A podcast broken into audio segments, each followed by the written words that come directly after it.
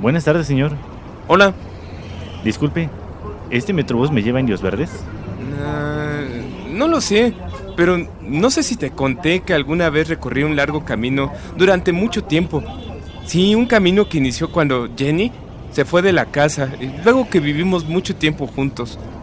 Mi mamá dice que la vida es como una caja de chocolates. A ver, a ver, a ver, cálmate, Forrest Gump. ¿Me deja o no? Refresco de soda. Palomitas. Hot dog. Todo listo para viajar en el tiempo en frecuencia retro 2. Señoras y señores, bienvenidos una vez más a Frecuencia Retro Dos, dos, dos. dos. ya hay que cambiar esa, esa entrada porque sí, está muy ochentera, ¿verdad? Pero bueno, ya se la saben, ¿no? Ya se la saben, ¿no? Ya estamos aquí al aire otra vez en una emisión más de Frecuencia Retro 2. Y bueno, pues este, muy contentos de estar con ustedes en esta tarde de jueves. y bueno, Adonai, ¿cómo te ha ido esta semana? Pues bien, aquí con cambios bruscos de temperatura, smog, alergias. Alergias, ay no, sí, normalmente nos pega en estas temporadas del año, pero bueno, solamente recomendación para todos, protéjanse, este, ya saben, si salen muy temprano, salgan arropados, salgan con un cubrebocas, este, también los chavos, este, no por el hecho de que se pongan una chamarra les van a decir en la escuela, ay, ya está viejo, ¿no? O ay, se ve bien mal, no, no, ustedes olvídense de eso porque se van a ver peor cuando traigan toda la moja acá escurriendo por la gripa, ¿no? Y si van a andar de novieros y todos van a ir escurriendo y, y este, ahí sí se van a ver mal. Y por no traerla, las mujeres no las van a ver como que, ¡ay, qué fuerte! O sea, Exactamente, no. crean que, ¡ay, mira, qué, qué guapo! Porque no trae chamarra. O sea, ni, ni, siquiera los voltean a ver, así es que no se hagan ilusiones, ni siquiera les gustan a esa chava.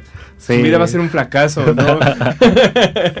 Pero bueno, Dejemos las frustraciones a un lado y vamos a empezar con un gran tema. Fíjate que la semana pasada estuvimos hablando de series este, avant-garde o series así como que de, carácter futurista, lo que en algún momento fue el cyberpunk en los 80 y ahora el avant-garde o, un poquito la, el, futurismo con, con pesimismo, ¿no? O sea, un poquito entre combinación de Terminator con animes, con muchas cosas, ¿no? ¿Qué va a pasar en un futuro? Pero bueno, hablando de temas más nobles, fíjense que el otro día que tuvimos un programa sobre medios físicos de, de, este, de audio, volvió a, salir este, este tema y bueno, nos ha pedido la gente que hablemos un poco más de que, cuáles son las tendencias primero que nada para la industria musical, de dónde va a salir ese dinero para que se generen nuevos talentos y también qué es lo que la industria musical está haciendo como para recuperar la ganancia que tenía con el medio físico, porque había mucha ganancia en esa parte, algo que ya a lo mejor los cantantes de esta actualidad pues están resintiendo porque no es lo mismo que te lleguen 20 centavos de dólar por lo que este por porque te escuchó un millón de personas en Spotify. Hay tantos 20 centavos de dólar. A que te llegara 20 millones de dólares por cada disco este que, vendías no por cada disco que, que, hacías no o sea era una industria totalmente diferente. Vamos a hablar un poquito al respecto. Vamos a hablar también de los medios digitales y medios analógicos que han desaparecido y que ahora se han vuelto de colección, incluyendo el cassette que está reviviendo y que ahora este bueno, no es tan difícil encontrarse en un mix-up un cassette de, de Metallica del nuevo disco. O no es, no es difícil encontrarse el cassette de Taylor Swift este y con la mm. revista esa que te venden también. O no es difícil encontrarse el nuevo de Kylie Minogue este el Lovers en este con, con, en formato de cassette no y les voy a platicar un poquito cuál es la diferencia entre que si me compro el cassette o me compro el vinil o me compro el CD no y por qué algunas de estas modas no necesariamente hacen coherencia porque muchas son modas no pero bueno son de las cosas que vamos a platicar. Adonai este si te parece bien vámonos al corte informativo número uno y regresamos aquí para platicar largo y tendido bueno, vámonos. ¡Vámonos! Estás escuchando Frecuencia Retro 2.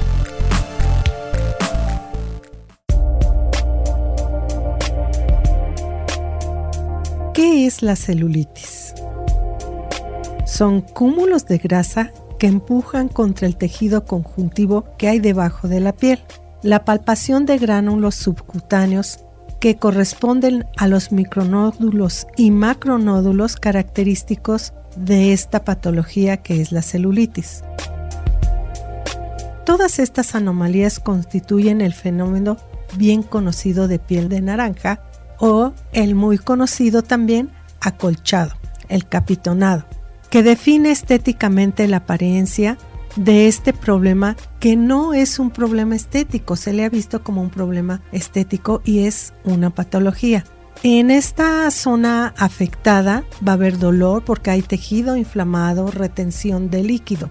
Es muy importante acudir con una profesional para que nos ayude a solucionar este problema y nos oriente en cuanto a qué tipo de masaje, ejercicio e incluso la alimentación.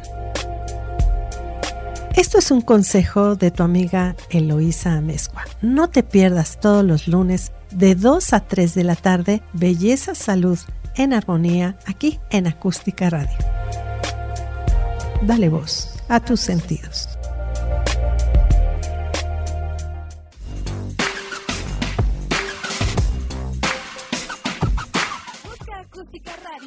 Twitter y Facebook, donde podrás encontrar tips y recomendaciones para mejorar tu estilo de vida. Acústica Radio, dale voz a tus sentidos.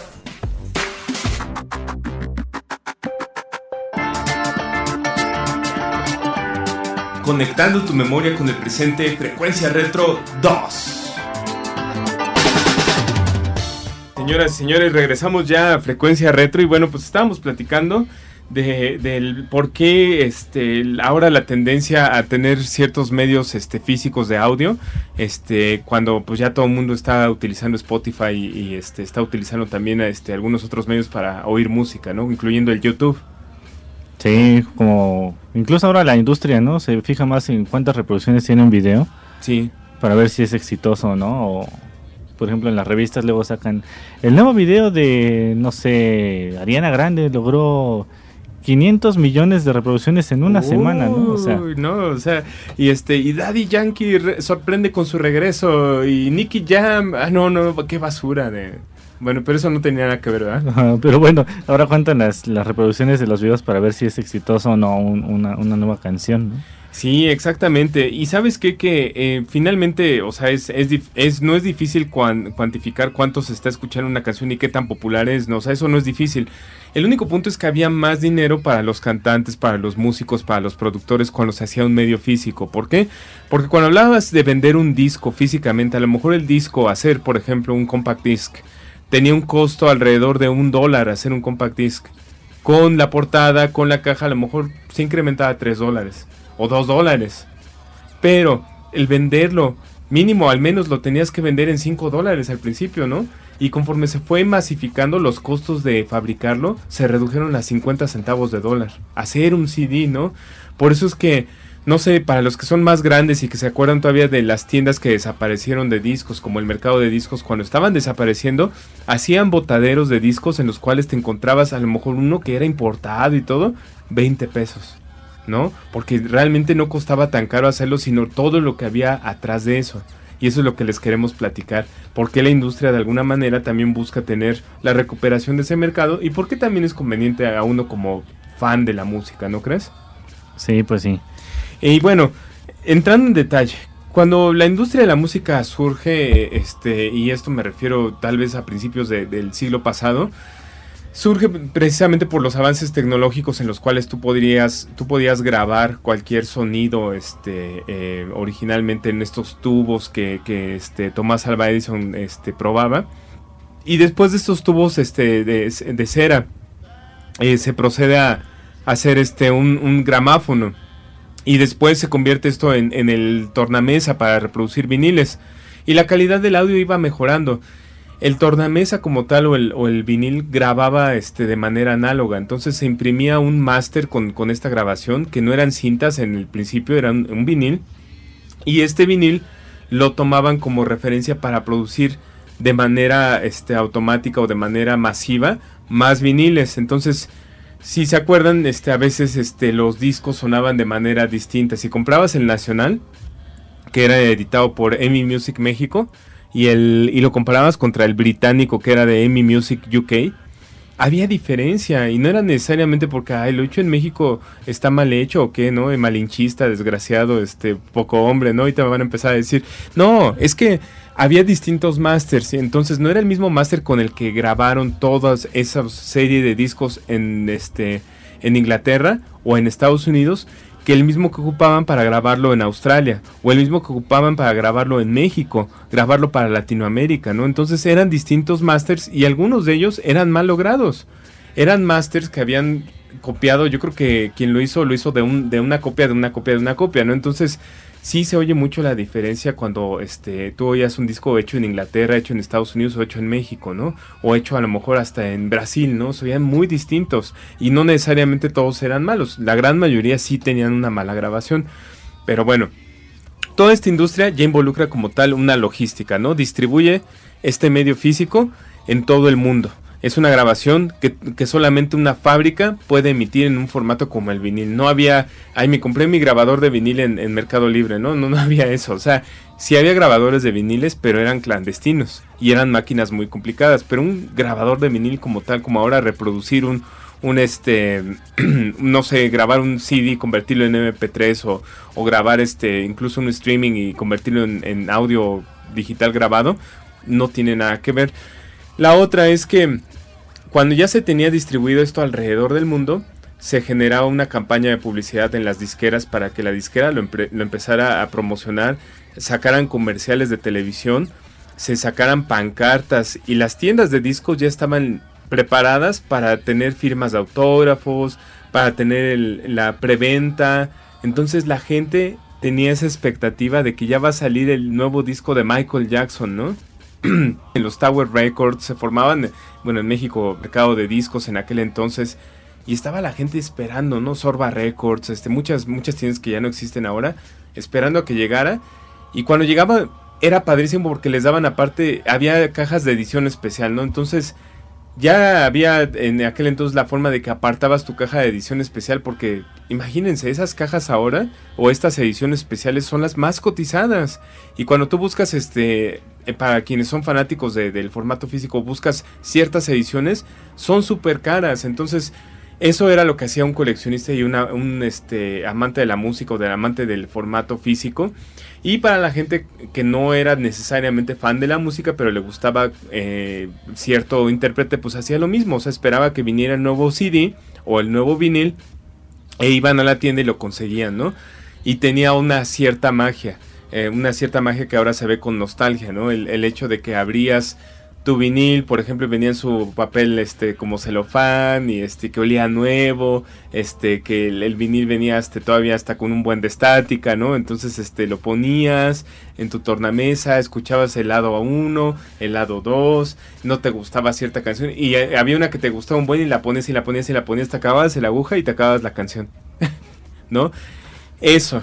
El formato portable que era el cassette. El formato portable surgió de la necesidad de que, bueno, pues, o sea, me gustan mucho todos mis viniles, pero no me voy a cargar un, tornamesa a todos los lugares que voy, ¿no? Y mucho menos si voy manejando. Bueno, pues entonces se crea un formato en cinta, que es una cinta magnética, un, un formato que se desarrolló a mediados de los años 50 y que pasa de ser una cinta enorme, como en los años 50, que se usaba en los estudios de grabación, a ser una cinta este, análoga de formato portable, ¿no? Pero al reducir de tamaño y al reducir este, sus capacidades, lo, que hicieron también es reducir un poquito la calidad del audio que se guardaba, ¿no? No es lo mismo una cinta que se utiliza en un estudio de grabación a una cinta este, de un audio cassette, ¿no? Entonces, comparando dos formatos, cassette y vinil, el vinil tenía un estándar de, audio y de grabación muy superior al cassette. Porque para tener un cassette por el tamaño y por la cantidad que podías grabar y por el formato, tenías que reducir la calidad del audio. No es lo mismo la onda eh, física, onda sonora o como le quieran llamar, que estaba grabada en el vinil porque el vinil tenía surcos, el plástico, el vinil tenía surcos con la grabación original que venía del máster. El cassette no, el cassette ya tenía una compresión de eso, más aparte le aplicaban, para que no se oyera el... le aplicaban una cosa que se llamaba Dolby el Dolby, y no era digital en aquel entonces, era un Dolby, eh, en Dolby CR, Dolby NR, había distintas variaciones del Dolby, reducía en gran cantidad el hiss porque era un filtro. Esos filtros estaban en las consolas que hacían el máster para grabar el cassette. Entonces imagínense que llego con Adonai, ¿no? Y le digo, mira Adonai, este es el de Michael Jackson. Tú vas a ser el encargado de fabricarlo para México. Aquí está el máster. No tiene reducción de, Dolby todavía. Pásalo por una consola de Dolby. lo reducían, filtraban todavía y en esa filtrada no solamente se iba el, el, ruido, ¿no? Se iba también parte de la, de la onda musical, ¿no? Entonces quedaba muy corto el audio, o sea, el audio, salvo ciertas grabaciones que las hicieron con cromo y aún así había ese defecto. Este, el cromo era un baño que le daban al, de este eh, componente metálico a las cintas para que pudiera tener una calidad un poco más superior o un poco más nítida de la grabación. Seguía siendo una compresión analógica de la, de la grabación del vinil. Pero bueno, ¿te parece bien? Nos vamos a un corte y regresamos más con la historia del formato físico y el por qué ahora sí me compro un cassette o por qué no me lo compro. Vámonos. Estás escuchando Frecuencia Retro 2.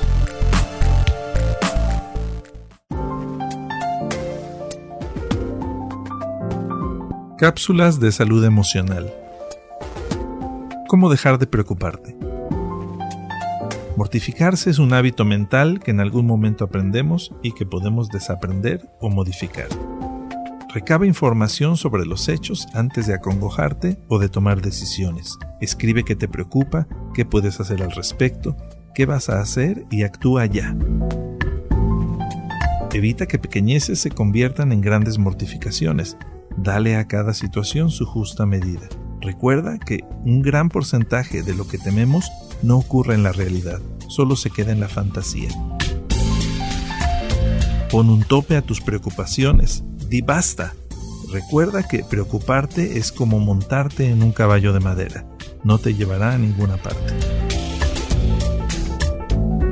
Soy el psicólogo Víctor Jiménez. Con estas cápsulas de salud emocional, pon tu mente y tus emociones en plena forma. Visita mi página web victorjiménezmx.com.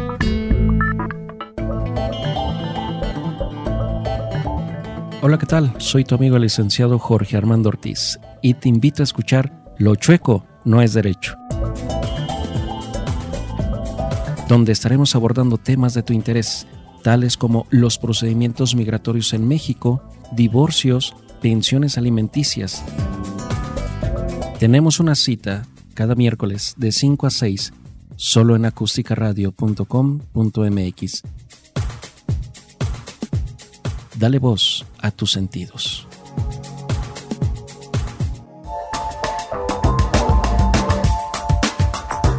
Hola amigos, soy Carmen Aob. Los quiero invitar a que sigan las redes sociales de Acústica Radio.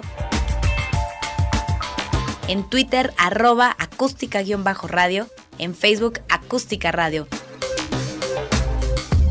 La radio que se ve.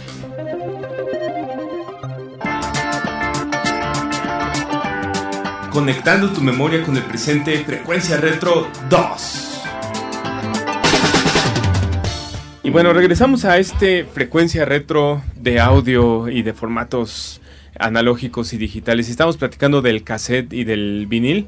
¿Y por qué me conviene comprar un cassette o por qué me conviene comprar un vinil? Bueno, para todos los chavos y para toda la gente que apenas va incursionando a este ámbito del, del formato físico, porque pues está de moda, ¿no? Ahorita vas a una tienda de, las pocas que quedan que venden este viniles o que venden este los CDs y dices, ¿qué me compro? ¿No? Que depende de lo que quieras.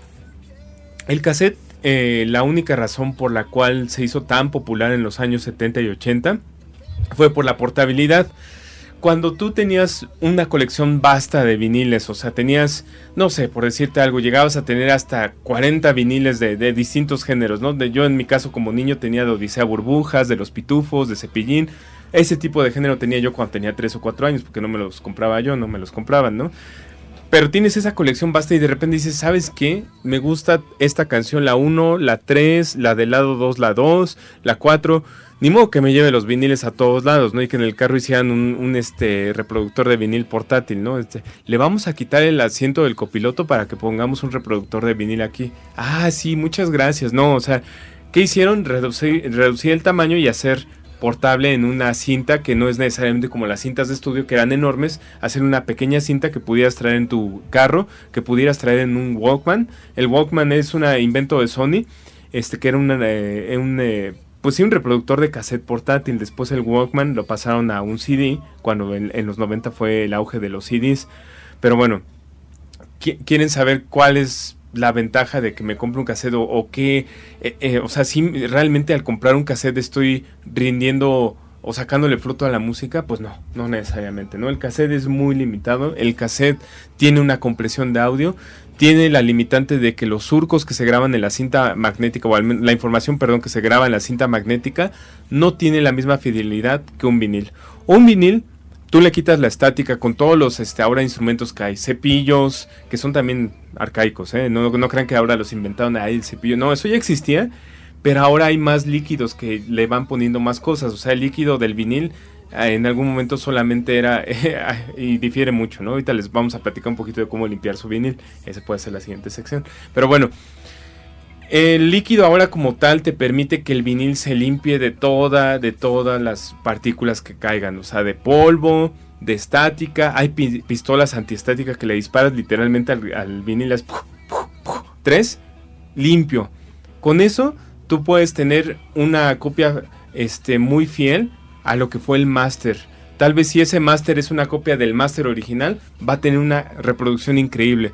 ¿Qué pasa con estos remasters de vinil? Que están tomando la original otra vez y le están remezclando, le ecualizan, ¿no? Le suben el bajo, le bajan el vinil porque todo cambia. En los 80 se hacía una grabación para cierto tipo de estéreos, autoestéreos, este, reproductores. Este, cuando llega el CD, se hace una nueva grabación para los CDs, para que se oigan bien los CDs. Entonces, todo se fue ajustando de acuerdo a la tecnología. Ahora, con estos cassettes que están grabando algunos este, intérpretes, ¿no? Este Kylie Minogue, Taylor Swift, Metallica. Lo que están haciendo es grabar ese máster digital de ahora, de, que viene de una cinta digital, y pasándolo a un formato análogo muy limitado con compresión. Coleccionismo, está bien, creo que es muy válido coleccionarlo, porque a lo mejor en algún momento cuando la gente se dé cuenta que no se oye bien, los vas a tener otra vez en tu colección y vas a decir, ay, tengo un cassette de Taylor Swift, ¿no? Y no necesariamente puros cassettes de Michael Jackson, ¿no? De los 80, sino vas a tener uno reciente, este, pero pues ya, es por la colección, nada más por el hecho de sentir que se tiene, que se tiene un cassette. Ahora, invertir en casetera y todo eso, si son amantes realmente de la calidad de audio, audiófilos como se le conoce, no les recomiendo invertir en una casetera. Una casetera no les va a dar el, el placer auditivo que les da un vinil. Ahora, invertir en un vinil, sí, pero no inviertan en comprar esos reproductores portátiles que tienen las bocinas enfrente y como decías tú el otro día, un conector USB atrás. Ay, lo voy a conectar a mi computadora. No, no, eso es convertir un formato análogo de alta definición.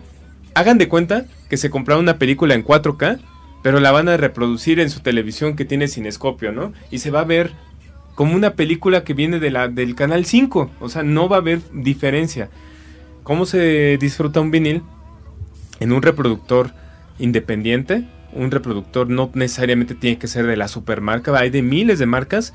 Lo más importante del reproductor no es la marca, porque finalmente eso es la base en donde lo va a hacer girar. Lo más importante es la pastilla con la que leen. Y ahí hay infinidad de acuerdo a lo que ustedes, el tipo de música que les guste. Hay, hay por ejemplo, pastillas. Eh, la pastilla es la, agujita con la cabeza que tiene, la cabecita que tiene el reproductor, la, la, la, la varita con la que lo reproduce, la aguja. Este, y hay de distintos tipos. Por ejemplo, si ustedes son amantes de la música clásica, no, no, pues es que a mí me gusta la ópera y me gusta este, también la música clásica, este, me gusta todo lo instrumental. Bueno, hay recomendaciones que en ciertos portales les dicen, bueno, esta aguja es de alta definición y puedes tú escuchar música instrumental este, y, e identificar distintas, este, eh, em, distintas frecuencias que están grabadas en la onda este, del surco del, del disco. Por ejemplo, yo soy electrónico, ¿no? Y yo de Daft Punk para arriba, ¿no? Bueno, hay este y Disclosure y, este y me gusta y, y, Martin Garrix y toda esa toda esa onda. yo soy acá bien electro, ¿no? Y o sea, yo soy darks. Bueno, eso lo pueden este también lograr con una buena aguja y a lo mejor un tornamesa si les gusta a lo mejor hasta jugar así como hacer este el scratch, que es este el del vinil, rasparlo. Hay hay tornamesas especiales para eso. Y todo eso finalmente con el punto de que eso lo van a conectar si no a un estéreo, si no, tenemos el presupuesto para conectar un estéreo así carísimo, un reproductor de alta definición, a un simple estéreo que tenga entradas análogas. ¿Por qué? Porque es un formato análogo. O sea, si de ahí sale un conector coaxial digital o, sale o si del tornamesa sale un USB, ya valió gorro. ¿No? Porque ahí estás dependiendo de un convertidor análogo a digital que te va a hacer la magia de conectártelo a tu computadora, ¿no? Y entonces, ¿qué chiste tiene que tengas un formato de alta definición con un buen de cantidad de información que tu oído puede escuchar si lo vas a reducir a algo que, que lo puedes escuchar en Spotify en alta definición? Esa es la gran diferencia. Entonces, resumiendo, cassette recomendado para quienes tengan la curiosidad, este, para quien quiera saber qué, se siente oír un cassette. Más allá de eso, para coleccionar miles de cassettes y comprar, invertirle, comprarte tu reproductor de cassettes y, poner ahí tus bocinas, no, no, no. Nunca van a lograr, lamentablemente, una satisfacción auditiva con el cassette como lo pueden lograr con un vinil. Vinil sí para invertirle, pero no para comprar reproductores este, portátiles ni reproductores que se conecten a un medio digital como el USB o como un coaxial digital el vinil es análogo y como tal tiene que ir conectado a un aparato análogo para que lo puedan escuchar tal cual como es. No necesariamente tiene que ser el más caro, pueden comprar hasta una grabadora con que tenga entrada RCA atrás. Ahí van a escuchar la diferencia. Pero bueno, recomendación para la, gente que le gusta los formatos físicos. Y bueno, pues nos vamos a ir un bloque este, eh, informativo y regresamos aquí en Frecuencia Retro. Vámonos.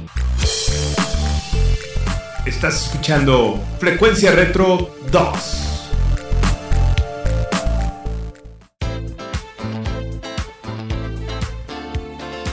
¿Sabías que si tu piel es intolerante y sensible y no has encontrado un producto adecuado a tu tipo de piel? En esta época de calor te sugiero algo que está a tu alcance y con verdaderos resultados calmantes y refrescantes.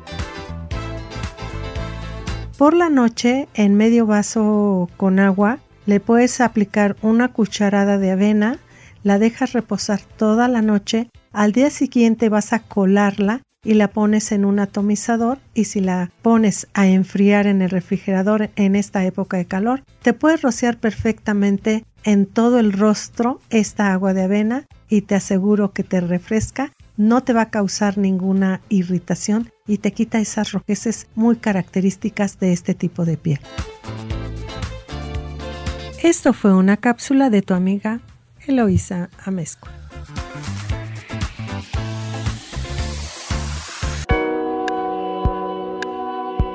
La deforestación es un grave problema para la salud del planeta que nos afecta a todos. Y aunque los intentos por frenarla logran discretos resultados, no consiguen revertir la tendencia. El desastre ambiental ocasionado por la progresiva desaparición de la masa forestal provoca pérdidas ambientales incalculables y de difícil o imposible recuperación. En Acústica Radio queremos que crees conciencia en la ecología.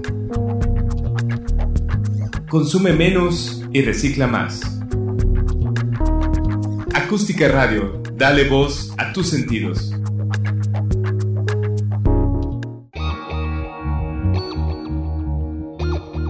Síguenos en nuestras redes sociales. En Twitter como arroba acústica-radio. En Facebook como acústica radio y suscríbete a nuestro canal de YouTube, en donde podrás seguir nuestras transmisiones en vivo. Dale voz a tus sentidos.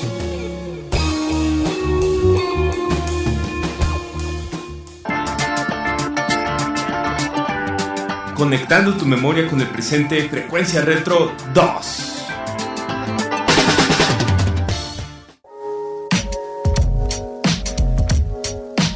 Y ahora vamos a Cosas de Mujeres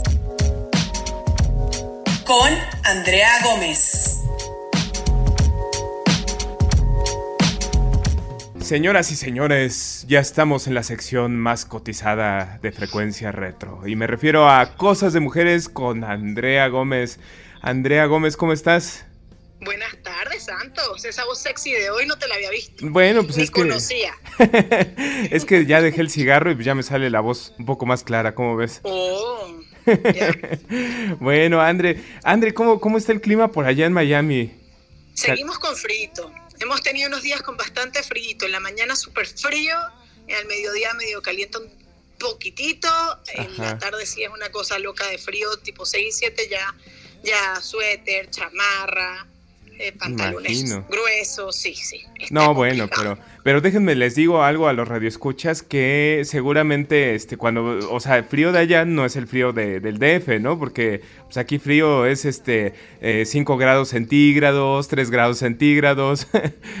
pero ya va, el frío ha estado en 6, 7 centígrados. ¿Cómo crees? Wow. Sí, ha estado frío. No, bueno, entonces sí ya, empezaré a tomar este respeto por el frío de Miami. Y la ropa de invierno la he sacado y la he lavado que la última vez dijiste que no necesariamente se lavaba la ropa de invierno. Sí, yo te dije eso porque luego huele medio feo. Saqué un abrigo el otro día. Bueno, ya luego te cuento eso porque eso no, no lo van a escuchar los radioescuchas. Pero bueno, Andrea Gómez, tienes otra, otra vez una invitada especial por acá, ¿verdad? Es así. El programa anterior nos quedamos eh, con muchas preguntas, nosotros mismos eh, como divorciados y ahora solteros, queriendo escuchar tips por parte de la lupa de Lau. Y volvimos a invitar a Laura para revisar todo lo que es el proceso eh, post-divorcio, cómo empoderarnos con todo este tema, qué le podemos sacar provecho, eh, de cómo podemos aprender, cómo sobrellevarlo. Eh, Laura hablaba de creencias y pues la traemos de regreso al programa hoy para que nos continúe enseñando y, tomar todos estas, estos, estos, lo que llamamos problemas como, como ventajas en nuestras vidas para, para hacernos más fuertes, para sobrellevar las cosas y realmente ayudarnos a, ser felices, que es la meta de todos.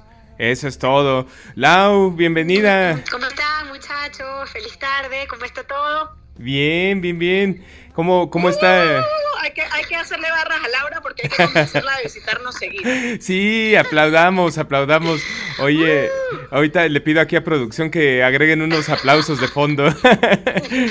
Oye, pues bienvenida, Lau. ¿Y cómo está el frío por allá en Querétaro? ¿Cómo van las pues cosas? estos días estaba haciendo bastante frío ahí. Ahorita que Andrea está hablando del frío de, de Miami, aquí también estaba haciendo frío pues esperemos que todo se regularice pronto y bueno, pues vamos a entrar en materia. Este, estábamos platicando y estaba bien bueno el chisme, hasta yo ya me sentía así como que estábamos con el cafecito, las galletas y dije, ah, esto se está poniendo re bueno, pero estábamos platicando de dos cosas. Uno, de la idealización de la pareja, que a veces nos lleva a que después de un tiempo se, se convierta esto en un rompimiento de, de, pareja, en un divorcio. Este, y la otra era el precisamente cuando nosotros este, em, eh, estamos ya en la situación de que no queremos estar con alguien y los paradigmas que hay alrededor de eso, ¿no? Incluso de rehacer tu relación y, y por qué a veces es bueno estar solo y por qué a veces también el, protegernos o sobreprotegernos pues tampoco es como que la, la mejor idea. Entonces, pues ahí, ahí nos quedamos y, y, tú nos decías, Lau, que, que a, lo mejor hay un rato como para resarcir este, esos sentimientos, como para poder estar bien uno nuevamente, pero después de ese tiempo tal vez es válido continuar tu búsqueda o continuar con tu apertura o no necesariamente. Así es, no, yo creo que sí, yo creo que sí. Pero como comentó Andrea también en, en, el programa pasado, depende como de tus prioridades, depende de cuál es tu norte, de qué quieres tú con tu vida. Es poco común, pero pasa, que hay personas que se dan cuenta de que, pues, que se sienten más cómodas solas. Entonces, y pues no hay ningún problema. Es decir, no hay, no hay como eh, verdaderamente, ¿no? Obviando los, los protocolos sociales, no hay una elección de vida ideal. O sea, hay personas que nacen para hacer vida en pareja, hay personas que no nacen para hacer vida en pareja, hay personas que nacen para casarse, otras que no, o sea, que nacen para vivir más bien relaciones más informales, o sea, ninguna está mal. Lo importante es que tú logres encontrar la que te hace sentir bien, porque esa es la idea, que logres buscar tu bienestar, llegar a tu estado de bienestar. Es correcto, es correcto. Y tú usabas un ejemplo eh, personal, André, de, de que la gente te empieza a cuestionar ciertas cosas, ¿no? Y que al final de cuentas pues eh, es no nada más es, es, una situación a veces incómoda, sino es una situación totalmente innecesaria a lo mejor para viniendo de gente que nos rodea y que nos ama, ¿no? O sea, que nos empiecen a decir y por qué esto y por qué lo otro y debiste haber hecho y el matrimonio es para siempre. Así es, y es que, es que los, seres humanos tenemos la habilidad de, de ver los problemas desde afuera de los demás y creemos que tenemos la verdad en nuestras manos y que además podemos solucionarlos y y somos muy fácil o se nos hace muy fácil juzgar y decir, debió haber hecho esto, debió haber hecho aquello. eh, a mí me ha pasado hace unos días, inclusive con una pareja, que me decían, bueno, lo que pasa es que a ti te funcionan las relaciones cuando están de lejos y cuando ya están contigo y te absorben, entonces no te funcionan. Y bueno, eso es algo que tienes que buscar en una pareja. Sí, y, y me hicieron pensarlo, porque me decían, es que te tienes que buscar una pareja que siempre esté cerca contigo y que vive contigo el día a día y que pueda compartir contigo el día a día. Y entonces a lo que yo respondí, sí y no, porque realmente este, la gente evoluciona en las relaciones, la gente cambia y aprende de, de las relaciones anteriores o de las relaciones que no funcionaron. Y, y, hay muchas cosas en las cuales tú estás dispuesto a ceder que antes no cedías, hay muchas cosas en las que tú dices, no voy a sacrificar mi, mi felicidad por, por un orgullo y esas cosas también van aportando dentro de una relación, no necesariamente la condición de la distancia influye o no influye, capaz y sí, pero no necesariamente sea el caso. Así como hay muchas parejas, incluyendo los que me lo dijeron, por eso digo que es fácil jugar desde afuera, pero no se ve uno, que viven juntos, tienen años de matrimonio, se ven todos los días, pero yo no podría estar casada ni con él ni con ella. Ni de la manera en cómo manejan ellos su relación, porque es, un, es, guerra de, de, de, perros y gatos, eh, pelean constantemente, compiten entre ellos. Eh, yo lavé el plato, entonces tú secas, entonces yo cociné, entonces ahora tú haces, limpias el piso. Entonces, y cuando yo veo eso, yo digo, yo igual, o sea, así tuviese mi pareja el día a día conmigo o así iba a millas de distancia, de todas maneras no podría vivir con ninguno de los dos. Y a ellos les funciona y se entienden. Entonces, no todo lo que le funciona a los demás me funciona a mí, pero es muy fácil de decir, ah, es que a ti no te funcionó por esto, o no te funcionó por aquello, o deberías hacer esto. por eso es que lo del tema de las creencias es lo que les digo que es tan importante que uno aprenda a filtrar las que sí le sirven a uno. Porque, porque no, no, todas, no a todas las personas funcionan igual y no a todas les sirven las mismas. Entonces uno tiene que aprender a escoger qué sí te sirve y qué no, y en función de eso que escogiste, pues ahí determinas qué vas a creer y qué no, pues. Oye, Lau, y en base a eso, este, cuando uno está susceptible, porque finalmente hay etapas en las que uno está apenas recuperándose de, de, eso, es una pérdida, ¿no? Finalmente funcionó. Sí, es un duelo. Es, un, duelo. Pero estás en esa etapa y te empiezan a llenar de ideas.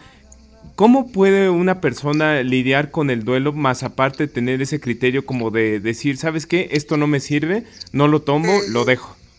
Sí, yo creo que eso es parte del proceso este, no, yo, yo creo que uno no puede, es parte del proceso del duelo, no puedes saltarte ninguna etapa. Eso que, que te diga la gente y que a ti te duela y que estés como tan permeable, ¿sabes? Que cualquier comentario te afecte tanto, es parte de, la etapa que tienes que vivir para poder llegar a, esa, a ese momento de, de, superación y de madurez y en el que te sientas listo para salir al ruedo nuevamente. Sí, y eso aplica mucho Laura. Laura puso un post. Yo siempre mando a la gente a la lupa de Lau en Instagram. Laura puso un post hace unos días que decía algo de buscar tu bienestar no implica negar situaciones, ah. ni pensamientos ni emociones. Tienes que vivirlos. Exactamente. Tienes que sanar. Eso es muy cierto. Hay una, hay una, una tendencia actual de, que, promueve mucho la idea de que, de que tú puedes vivir un estado de felicidad permanente. Entonces esa es otra creencia que aunque es muy bonita, nos genera mucho dolor y frustración a muchos, porque lamentablemente eso es mentira. Nosotros no podemos llegar a un estado de felicidad permanente, porque hay, hay situaciones en el ambiente que no permiten que vivamos eso, y frustraciones que vivimos a diario que no permiten que vivamos eso. Entonces genera como una idealización otra vez ah. de la vida. Y entonces cuando no vives ese estado de felicidad permanente, viene una frustración y desmoralización nuevamente porque, porque yo no soy feliz. Pues si todo el mundo sí es feliz, ¿por qué yo no? Y, resulta que vivimos en un mundo Y vivimos en un mundo, Laura, y Santos, donde la gente publica su felicidad, el claro, donde salieron bonitos, donde vivieron bonitos, donde salieron flacos, donde se les vio el no, Entonces la vida de la gente es, es, es bonita y es sí, lo una, es una falacia. Es, es una falacia. Y fíjate que eso me, me, encanta porque yo a, mí, a mí me gusta en lo personal publicar algunas fotos, pero en destiempo. Entonces, imagínense que estoy yo en la sala de mi casa, estoy enfermo con un gripón y pongo una foto de repente, no sé, en una montaña, ¿no? ¡Ay, qué hermoso! Que te gusta viajar, qué padre que viajas tanto y no he salido en un mes, ¿no? Entonces, es una falacia. Exacto. Eh, bueno, es, la, proyección de, de, esta idea, de esta idea que se está promoviendo de que la felicidad completa existe. No. por eso yo no hablo de buscar la felicidad, sino de buscar el bienestar porque buscar el bienestar implica aceptar también esos momentos agridulces que uno tiene en su vida. Y aprender a incorporarlos, exacto, eh, y aprender a incorporarlos a tu crecimiento. La vida no se debe eh, medir eh, en función de, de, de que paso o raspo, o de que soy bueno o malo. Se tiene que medir en función de aprendizajes que generan crecimientos. Y por ejemplo, y que si, esos crecimientos generan el bienestar. y si llega alguien muy con un comentario que re- resulta tóxico al final de cuentas, ¿cómo lo dis- cómo disierno de eso? O sea, ¿cómo digo, no, esto esto, o sea, finalmente no es lo que yo Eso, eso es muy, bu- qué bueno que lo preguntas, porque eh, eso es muy útil, trabajar eh, con afirmaciones. Ajá. Porque, ¿sabes? No sé si se han dado cuenta, muchachos, a mí me, yo, yo lo percibo mucho, ¿no? Detrás del comentario no es solamente la palabra, es como la energía que viene detrás de la persona también, ¿no? Exacto. Que, que te afecta, te, te, te aborda. Entonces, aprender a, a trabajar con afirmaciones que, que te permitan ver que ese es el proceso que la persona está viviendo. O sea, ese juicio, ese comentario viene de sus temores, de sus miedos, de sus vivencias. No necesariamente tiene nada que ver contigo. Y Porque con- son las vivencias de esa persona lo que, lo que lo han llevado a pensar de esa manera, así como tú comentabas hace un rato. Ujú. Entonces, eh, cuando esa persona te dice, ay, pero es que tú no sirves para tener relaciones a distancia, bueno, eso es sencillamente un juicio que esa persona está emitiendo y ese juicio está saliendo de sus creencias, que vienen de sus experiencias y de sus dolores, de sus emociones. Entonces, decir, trabajar con una afirmación en ese momento, decir, ese es tu proceso, no es el mío, no me engancho con tu comentario, corta como con la con la con el comando que está haciendo esa persona verbal y además con la energía que te está transmitiendo. Excelente tip, Laura. Exacto, afirmaciones. Entonces, afirmaciones las podemos utilizar en cualquier pa- cosa de nuestra En vida. cualquier pocas momento, en O cualquier sea, momento. eh, reafirmarme a mí como persona lo que yo soy, lo que es. Andrea, lo que fue su vida, lo que fue su relación o, o sus nuevas relaciones. ¿Es una afirmación? Claro. Siempre van a haber personas que dudan de uno, Santo, siempre. Lo importante es que una de esas personas que dude de ti no seas tú mismo. Ay, eso está hermoso, me encantó. Entonces, aplicarlo de ahí en adelante. El mundo puede dudar, pero tú mantente bien firme de lo que tú quieres, de lo que tú eres y hacia dónde vas. Y volvemos otra vez a la presión social y al qué dirán y todo eso. Es vivir lo que te hace feliz a ti. No importa qué crean los demás. Sí. Así es. Y finalmente, creo que el mejor criterio que tú ah, vas a tener o, u opinión es el que tú forjas de lo que tú quieres, ¿no? Este, Sin duda. tú, de, de las afirmaciones y de, de afirmar lo que realmente eres y lo que realmente deseas en tu vida. Sí, trabajar las afirmaciones es muy útil, pero después de que ya tú has identificado cuáles son las creencias que no están funcionando bien. Mm, Porque si trabajas afirmaciones, suponte, yo tengo un problema de autoestima ujú. y me paro frente al espejo todos los días y digo, eh, me veo hermosa, me veo preciosa, yo estoy bonita, eso no Ajá. va a cambiar la forma como tú te ves, te vas a seguir viendo horrible. Eh, tienes que trabajar primero la creencia que hay detrás de, de ese problema de autoestima y después que ya la hayas trabajado, la tengas consciente, sepas qué te llevó a eso, ahí sí puedes trabajar las afirmaciones. Y Laura, un ejemplo, cuando ejemplo para que la audiencia entienda. Cuando hablas de trabajar esa creencia usando el ejemplo del espejo, te refieres a yo creo que lo bonito es tenerle el six pack, estar flaco y tener 140 Exactamente. libras. Six pack. Y al ver el espejo, si no me veo bonita, si no tengo el six pack y si no peso 140 libras, me seguiré viendo fea. Exactamente. O eh, si tengo 30 años y no me he casado, ya me voy a quedar para... para en, Venezuela se dice para vestir santos. No Igual aquí en México. Ok. Sí, de hecho yo me llamo Santos, entonces bueno, pues eh, cualquier mujer, cualquier mujer arriba, arriba de los 30 que diga eso, con gusto le puedo pasar mis datos personales y, y, se- y bueno, pues hay, hay audiciones, hay Ahí casting. resolvemos el problema. Exactamente.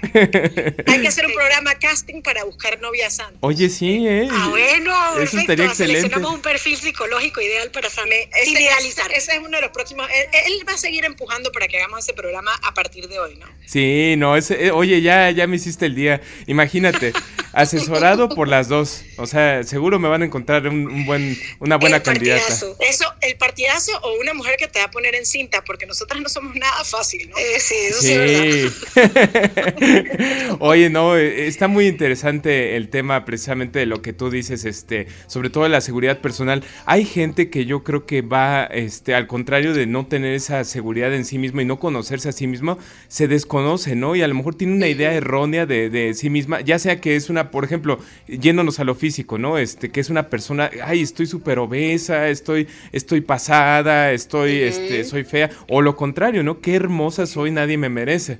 ¿No creen? Exactamente. Como los extremos te llevan a, obviamente, a actitudes y conductas extremas también. Así es, es que ni, ni muy muy ni tan tan como decimos aquí en México. ¿no? Así Si tal no, cual. se puedan machucar los, los dedos y...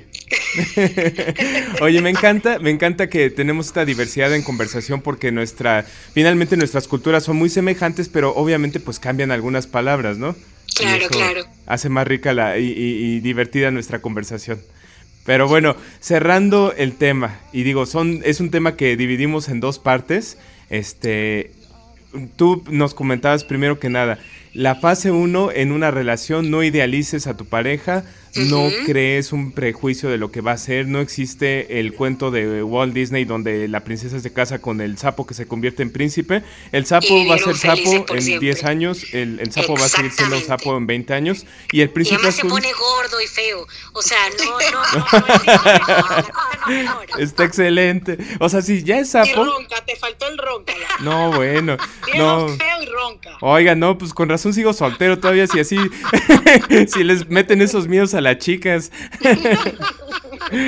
No, pero en serio sí, sí es cierto. O sea, los defectos que tiene una persona los va a tener, yo creo que toda su vida, ¿no? Sin duda, sin duda. Entonces, así es que eh, ustedes definan si esa persona es compatible o no. Y la otra que decíamos, en los procesos de separación no existe el está bien, el esto está bien o el esto está mal. O sea, son finalmente lo que tú afirmas para ti, para ti mismo, este, y lo que tú deseas en tu vida, ¿no?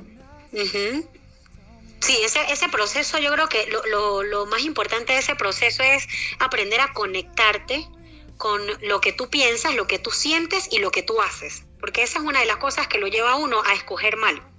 Así es. Yo quiero un rock and rollero de pareja, discúlpame Andrea, quiero un rock and rollero de pareja, pero socialmente aceptado es el ejecutivo, el que tal, y entonces ese es el que voy y busco. ¿Entiendes? Entonces no estoy siendo Exacto. coherente entre lo que yo quiero, lo que yo busco y lo que yo hago. Y eso obviamente no genera bienestar. Oye, y si yo, yo era rockero y también soy ejecutivo a la vez, ¿se vale? o? Oye, eso está interesante, eso está interesante. Un punto un a favor para, para el match, para el match de, de la, de la novia. Ahí te vamos a Exactamente. encontrar novia y novio, Santa. No, no, novio no, por favor. Todavía no. Pero bueno, oigan, chicas, un placer, como siempre, conversar con ustedes. Este, Lau, no hemos compartido tus redes sociales. No sé si, si Ah, quieres sí, claro, con decirnos. mucho gusto. Sí, eh, en la, arroba la lupa de Lau. Arroba la lupa del Lau, todo pegado, ¿verdad? Ajá, todo pegado. Ahí pueden conseguir. Yo todo el, todo el tiempo estoy subiendo posts con, con información y tips importantes para lidiar con no solamente problemas de, de separación, ansiedad, eh, depresión, problemas de autoestima, cualquier, cualquier cosa de, de nuestra realidad como seres humanos. Todo el tiempo estoy subiendo estrategias de cómo enfrentar estos cambios a los que, a los que estamos siendo sometidos a diario. Ok, perfecto. Arroba la lupa del Lau, ya lo saben, para Lupa seguir. A Lau y, y muchos, muchos este, tips y algunos este, consejos que les van a servir a, a no solamente a las mujeres, sino a hombres y mujeres, ¿verdad? Sí, sí, sí, sí, por supuesto, para ambos. Y bueno, pues el de cosa de mujeres. No, no, no Ajá. nos vayamos sin repetir, por favor, el dicho de Laura de las creencias. ¿Cómo fue, Laura? Usemos las creencias que nos aportan. ¿Recuerdas la frase que usaste o no te recuerdas? No, no me acuerdo. Ay, ay, de- debimos, debimos haberlo por Sí, anotado, no, bueno, sí. es lo malo de, de que está en vivo el programa, pero bueno, ahora que veamos la repetición la anoto y la repetimos, te lo prometo. Eso, Por eso. favor. bueno, chicas, pues un placer. El- eh, Andrea, el- ¿cuál es el, el- el, este, el Instagram de Cosas de Mujeres para quienes nos quieran seguir por ahí? Cosas de mujeres por AG. Cosas Ah, de Mujeres Cosas de mujeres por AG. Bueno, perfecto. Bueno, pues, bueno, es- eh, yo creo que si, si Lau estás de acuerdo, te, te vamos a invitar muy seguido a este programa. Va a ser un placer tenerte por acá. Y este, Muchísimas gracias, por bien feliz. y cuando andes por el DF, échame una llamada y avísanos para hacer un, un programa totalmente en vivo aquí en, en este, la cabina. Y si Genial. no vienen a Miami, grabamos por aquí. Ah, mira. Eso me gusta más, Santo. Sí, sí, sí. Bueno, pero eh, no- Grabamos desde la playa. conste. Buscando a la novia de Santos de el casting lo hacemos No, desde la playa. no, bueno, pero que sería Looking for the Girl 2019. El bachelor mexicano. ándale, ándale. Es bien propio. Eso está excelente. Bueno, pues ya está, ya está ahí un compromiso. Pero bueno, eh, señoras y señores, esto fue Cosa de Mujeres con Andrea Gómez y con Laura. Y bueno, pues un placer hablar con ustedes, chicas. Un placer estar con ustedes hoy jueves. Un abrazo grande a todos. Un abrazo muy fuerte. Y bueno, pues vámonos a corte. Sí, a corte, ¿verdad? Sí, vámonos a corte y regresamos al último bloque de Frecuencia Retro. ¡Vámonos! Estás escuchando Frecuencia Retro 2.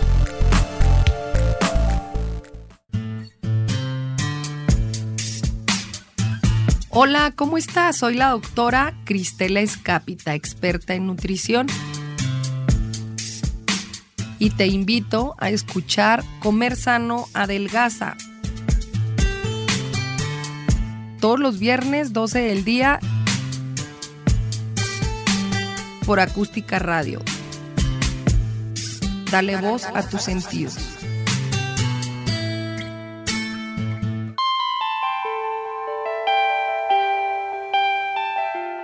¿Qué tal? Te saluda y te bendice el pastor Jorge Armando Ortiz. Te invito a que me escuches todos los jueves de 1 a 2 de la tarde en Diálogos para el Alma. Solo por www.acusticaradio.com.mx. Dale voz a tus sentidos.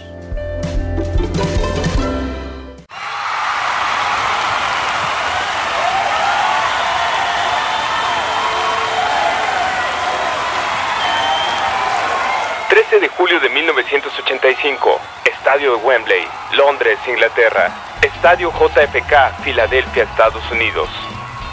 Con motivo de recaudar fondos a beneficio de los países de África Oriental, se crea un evento sin precedentes, Live Aid, un concierto que uniría al mundo a través de la televisión y la radio.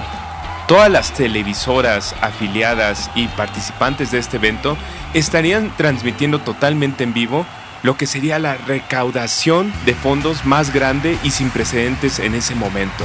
Estarían juntando dinero de cuentas bancarias en Londres, de cuentas bancarias en Estados Unidos, de Latinoamérica y al mismo tiempo grandes estrellas, grandes figuras de la música estarían tocando totalmente en vivo. Grupos como Queen, David Bowie, The Rolling Stones, Spano Ballet, Duran Duran por mencionar solamente algunos, darían lo mejor de sí mismos de manera gratuita para ayudar a esta causa y en algunos casos grupos como YouTube lograrían una fama internacional debido a la proyección que este concierto tendría. Live Aid 1985 sin duda marca un precedente a la música y a la historia de los conciertos. Muchos consideran Live Aid el Woodstock de los 80. Muchos otros lo consideran un evento que marcaría la historia de los festivales actuales de la música. En Acústica Radio estamos contigo y con tu pasado. Frecuencia Retro, martes y jueves a las 4 de la tarde.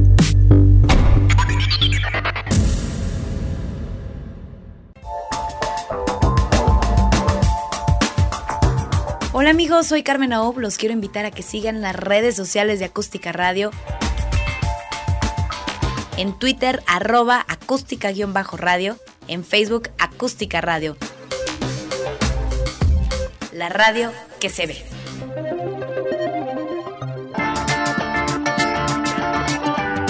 Conectando tu memoria con el presente, Frecuencia Retro 2. Bueno, ya regresamos en este programa dedicado al este formato físico de, de, la industria musical. Y bueno, les decía yo que la industria musical está impulsando regresar de alguna u otra manera a que la gente consuma este el formato físico y los audiófilos siempre se han mantenido como ese nicho de, de mercado que consume, independientemente que dijeran todo se va a hacer digital, siempre va a haber gente que va a buscar el formato físico, incluyéndome a mí. Y me decía alguien hace poco, porque me comenté a un compañero de trabajo, no, pues sabes que yo, yo me dedico a coleccionar CDs. Ay, CDs, ¿y dónde los consigues? ¿A poco todavía los venden? Pues sí, claro. Este, parece, pareciera no ser cierto, pero se van encareciendo las cosas. así como ahorita entró la moda del vinil y, y, los nuevos viniles te cuestan este entre 300, 600 pesos, 1000 pesos, son carísimos. Este, cuando antes un vinil, este, me acuerdo yo cuando era niño, cuando tenía como 10 años, este, un vinil te lo, te lo vendían ya en 10, 20 pesos, o sea, ya no lo querían porque era, era el formato de salida, no era lo barato. Todo el mundo se iba por el cassette o el CD, ¿no? El CD salía carísimo, el CD salía como ahora cuesta un vinil. A ese nivel. O sea, comprabas un CD y te, te costaba el equivalente ahora a unos 300 pesos, 350 pesos, un CD. Este, y ahora el CD pues lo encuentras en los botaderos a veces o lo encuentras solamente de ciertos este, intérpretes que, saben las disqueras que van a vender formato físico, ¿no? Incluyendo pues este los discos de Vicente Fernández, este Juan Gabriel, o sea, lo, lo clásico, ¿no? Porque saben que hay gente de cierta edad que va a ir a buscar el CD porque todavía reproduce todo en CD y no tiene Spotify ni tiene acceso a internet, ¿no? el nicho como tal de los audiófilos, de los coleccionistas, siempre ha existido, ¿no? Y, ellos aún, a pesar de que existe ya ahorita este, el vinil y que se está regresando el vinil, sabemos que em, no necesariamente el CD se tiene que ir a la basura. El CD no es, no es un formato despreciable, ni es un formato que se, le, se le satanizó bastante. Se le satanizó bastante diciendo que era la aberración más, más espantosa porque cortaba la música, porque ya no era la música tal cual era. Pero ustedes agarren un CD y un reproductor con un equipo de alta definición, con un equipo que, tenga unas bocinas padres, que tenga una... Y me refiero a lo mejor a decir que es unas bocinas padres, una, una bocina pues, de cierto nivel, ¿no? O sea, de cierto prestigio para que se escuche bien, o una bocina hecha como de esas de, de estudio. Para los chavos que les gusta la música electrónica, muchos de ellos tienen así para hacer sus sets y todo eso, unas bocinas este con el cono amarillo. Esas bocinas son para alta definición.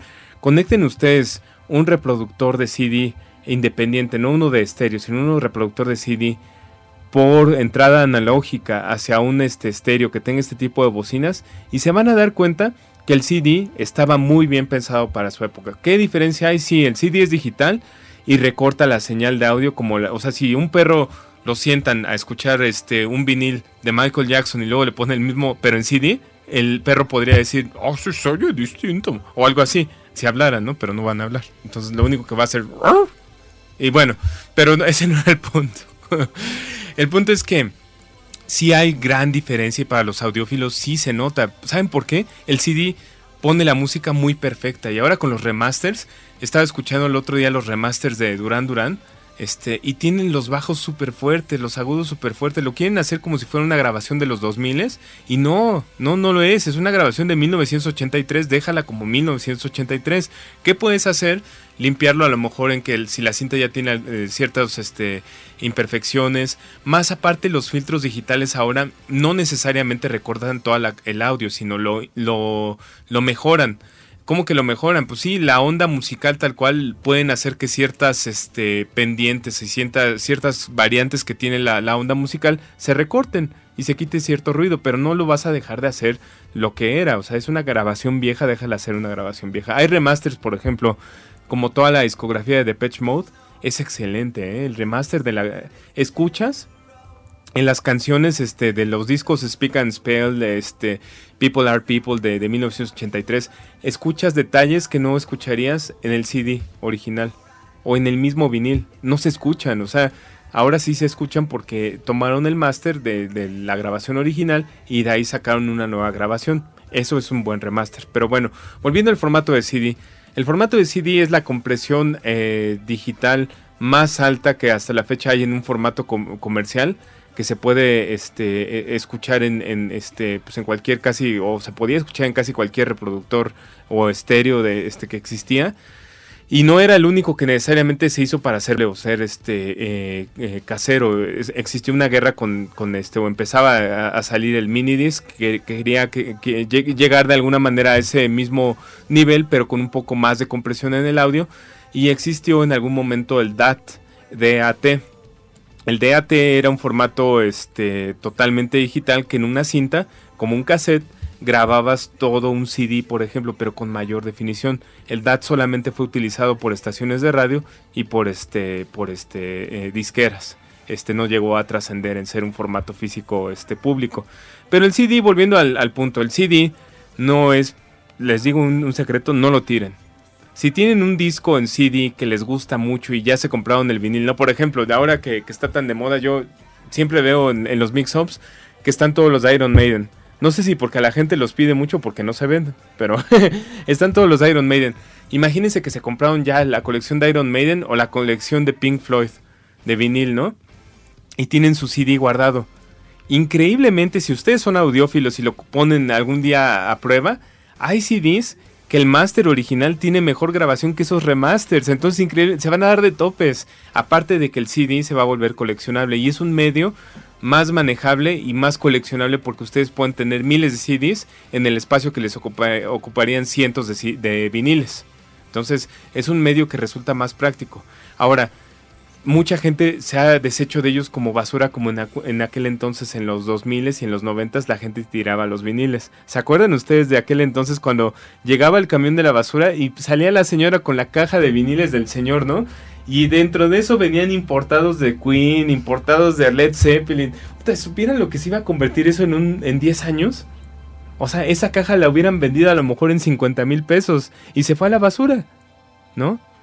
Para los que trabajan en la recolecta, ¿no? Pues sí, ahí el tip para quien encuentre CDs, guárdenlos porque a lo mejor en 10 o 20 años ese formato va a revivir. A diferencia de formatos que han muerto y que no van a revivir como el Laserdisc o este el, el DAT, que les decía, el Laserdisc en para video que pues no va a revivir, quién va a querer un discote así. este y el Minidisc que falleció también. Pero Ah, bueno, sí. pues creo que se nos acabó el programa, este eh, te, te faltó la recomendación esta semana, donde Pues si quieren se las doy rápido. échala, échala, échala. Bueno, pues tiene que algo, algo que ver con música porque la banda sonora está muy buena. Es una película de 1995 que se llama Hackers. Hackers, órale. Es una de esas películas tipo cyberpunk Ajá. que estábamos hablando el otro día. Sí. Este trata de eh, un grupo de hackers estudiantes. Bueno, eh, eh, el principal es Dave Murphy. Es un hacker que le conocían como Zero Cool, Ajá. que provocó la caída de 1507 sistemas de Wall Street. Ajá. Y por eso se volvió una leyenda entre los hackers, ¿no? La cosa es que como sí lo arrestaron y era menor de edad, le, le prohibieron este, tocar una computadora o un teléfono hasta que cumpliera los 18 años. Órale. Ya este que se había vuelto mayor de edad, este se muda con su mamá Ajá. y entra a una escuela donde conoce a otros que pues se dedican a esto, ¿no? a ser hackers. Sí. Entre ellos está Kate Levy, eh, está protagonizado por Angelina Jolie Uf. en sus tiempos de cuando era muy joven. Ajá. Eh, y salen otros actores, ¿no? Bueno, para acortar un poquito el tiempo y me dé Sí, sí, tiempo. sí. ¿no? este, la cosa es que ellos van a, a trabajar juntos para de echar abajo una, una un fraude corporativo, ¿no? Que está este, encabezando un hacker que se con, bueno que, se, que le dicen plaga, eh, que se llama Eugene. La cosa es que él trabaja para la corporación para la que está, este, bueno, a la que están atacando y él es el que está atacando a la misma corporación, o sea que es un golpe interno. Uh, Y su plan malévolo es culpar a los otros hackers para él librarse, ¿no? O sea, Ajá. la cosa es que uno de sus amigos se, se alcanza a infiltrar y este y saca como que información del, del virus que está metiendo este cuate, ¿no? Y pues ya, van a pelear ahí contra ellos, bueno, contra la organización. Ujú. para int- intentar meterse y sacar la- el virus, ¿no? Oh. Y ver quién es el que está este haciendo todo el, el fraude, ¿no? Ajá. Para esto toda la película está este ambientada con música de Prodigy y Underworld. No sé si te suene. Me suena. ¿Quiénes son? Es este una banda de música electrónica, bueno, empezó desde los 80s, desde los bueno, sí, 1979 como que se estaba formando, ¿no? Ajá.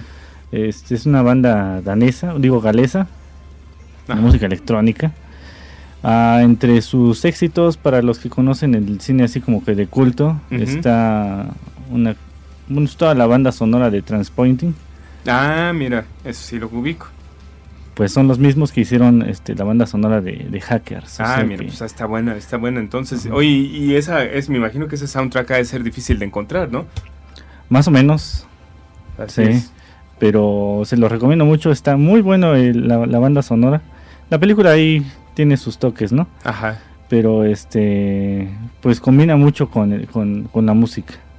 Órale, bueno, pues entonces, ¿cómo se llama la película? Hackers de Hackers. 1995. Hackers de 1995, la recomendación de esta semana para que se pongan a ver películas. Este, ¿y esta que cuesta 20 dólares o cuánto cuesta? Pues la verdad no la he buscado. bueno, porque yo, yo sé que el señor Adonai está orientado en un segmento muy elitista, gente que solamente puede pagar en dólares las películas y no las puede ver comúnmente en, en una tienda de, películas, No, pero yo creo que sí la encuentran, este... ¿Piratona? Bueno, no, no decía piratona. pero yo creo que es más fácil encontrar esta que, por ejemplo, La Mancha Voraz. La Mancha Voraz, no, no, no. Y después de que la anduvimos buscando esa semana, me estuvieron apareciendo, este, ya sabes, comerciales de Mercado Libre. Y sí, sí se encuentra aquí en México, ¿eh? Y no tan cara. Ah, mira. Sí, luego te, luego te paso el tip, pero bueno. pues vámonos, mi estimado Donay, que se nos acabó el tiempo. Y este, y bueno, pues nos vemos aquí el próximo este martes la próxima semana, ¿verdad? Sí, ya. Mira, antes de irnos, encontré en Amazon si la encuentran y sí es de esas mismas películas. ¿De 20 dólares? Sí. No, bueno, no, no, no, tú estás orientado a otro segmento, pero bueno, el segmento, eh, se acabó la sección de recomendaciones elitistas de películas que no pueden conseguir fácilmente. No, no es cierto. No, de hecho, como tú lo mencionabas, ¿no? Cuando, eh, incluso este, para la gente que le gusta este, el cine, y le gustan las películas, Gandhi es una buena opción para encontrar este tipo de, películas a veces, ¿eh? o sea, películas no tan comunes, en el sótano, en Gandhi, este, oyéndose incluso a, esta zona de la lagunilla donde venden este, películas, ahí a veces se encuentra unas películas originales. Ah, mira, pues ya saben. Para que no, no, no, se crean, es puro choro. Aquí las películas que damos son para todo el mundo. Pero, pues bueno, vámonos, se nos acabó el programa y nos vemos aquí el próximo martes en Frecuencia Retro. Vámonos. Hemos llegado al final de la emisión de Frecuencia Retro. Pero te esperamos el próximo martes o jueves a las 4 de la tarde en Acústica Radio. Dale voz a tus sentidos.